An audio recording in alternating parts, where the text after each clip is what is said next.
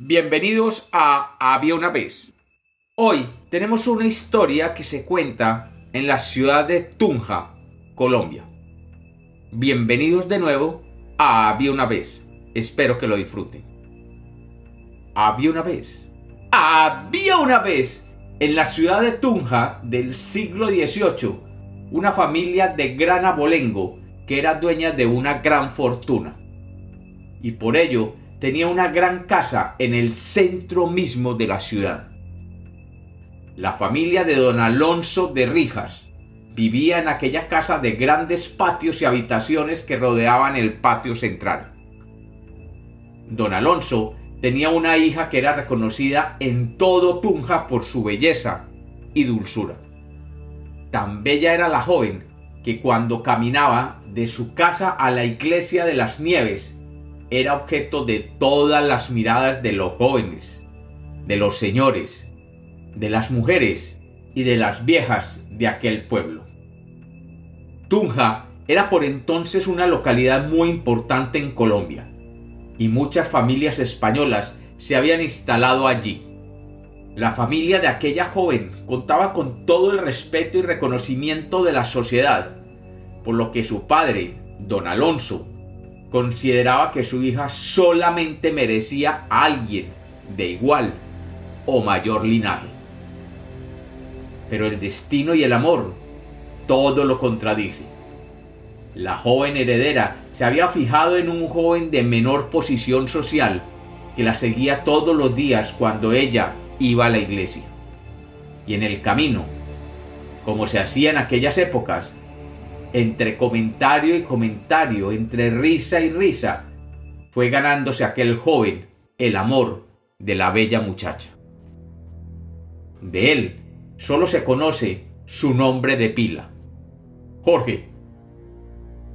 La joven a hurtadillas se escapaba de aquel caserón durante las frías noches cubiertas de niebla que siempre han acompañado a Tunja, y a hurtadillas se fueron enamorando sabiendo que don Alonso no permitiría dichos amores. Un día, presos de aquel amor, ambos decidieron casarse a escondidas, y habiendo convencido al sacerdote de la iglesia de las nieves para que los casara, en una mañana fría de octubre, la joven se escapó por una ventana vestida de novia, y el joven Jorge, vestido con su atuendo más formal, la esperaba fuera de la casa. Y juntos caminaron las cuadras necesarias para llegar a la primera misa del día en la iglesia de las nieves. Y allí se casaron. Cuando la ceremonia solitaria terminó, don Alonso de Rijas, que había sido alertado por una vieja rezandera que nunca faltaba a la misa de la mañana, llegó a la puerta de la iglesia y allí, con espada en mano, retó al recién casado. No faltaron las súplicas de la joven y las peticiones de perdón, pero la ira de don Alonso era mayor. Cuando el joven finalmente lo enfrentó, la afilada espada atravesó el pecho del recién casado, y Jorge cayó muerto inmediatamente. La joven viuda horrorizada trató de escapar de su padre, pero este herido en su honor la siguió hasta alcanzarla solo unas cuadras más allá, y tomándola de los cabellos, la arrastró ante el estupor y curiosidad de aquellos que escucharon los gritos y salieron de sus casas.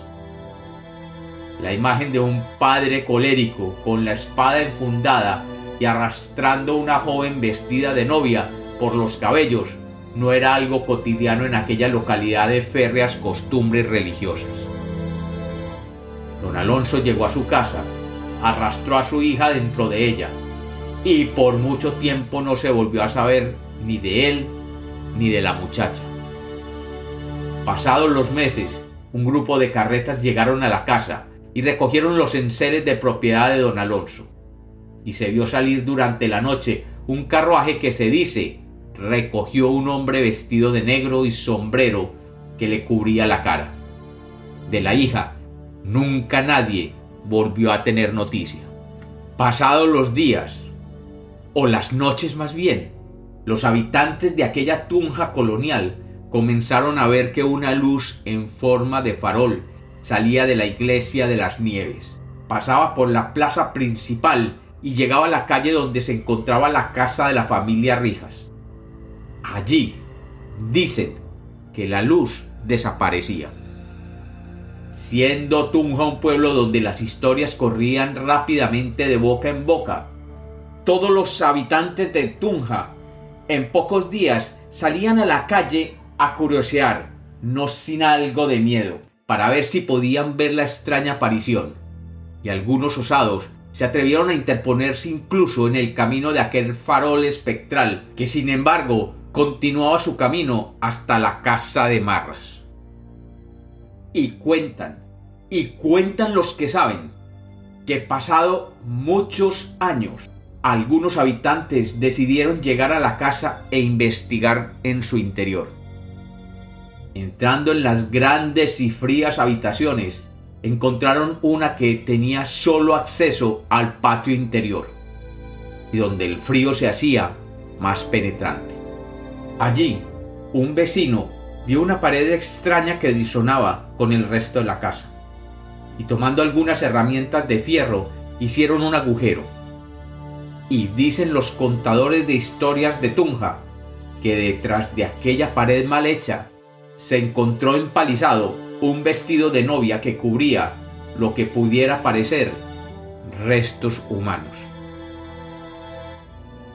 Y se dice que aún hoy, en la ciudad de Tunja, Colombia, todavía se ve, en noches frías y oscuras, una luz que sale desde la iglesia de las Nieves, pasa por la Plaza de Bolívar y se enruta hacia una calle empedrejada donde antes existía una casa, la casa de Alonso de Rijas y de su hija. Y como los cuentos nacieron para ser contados, esta es otra leyenda de Había.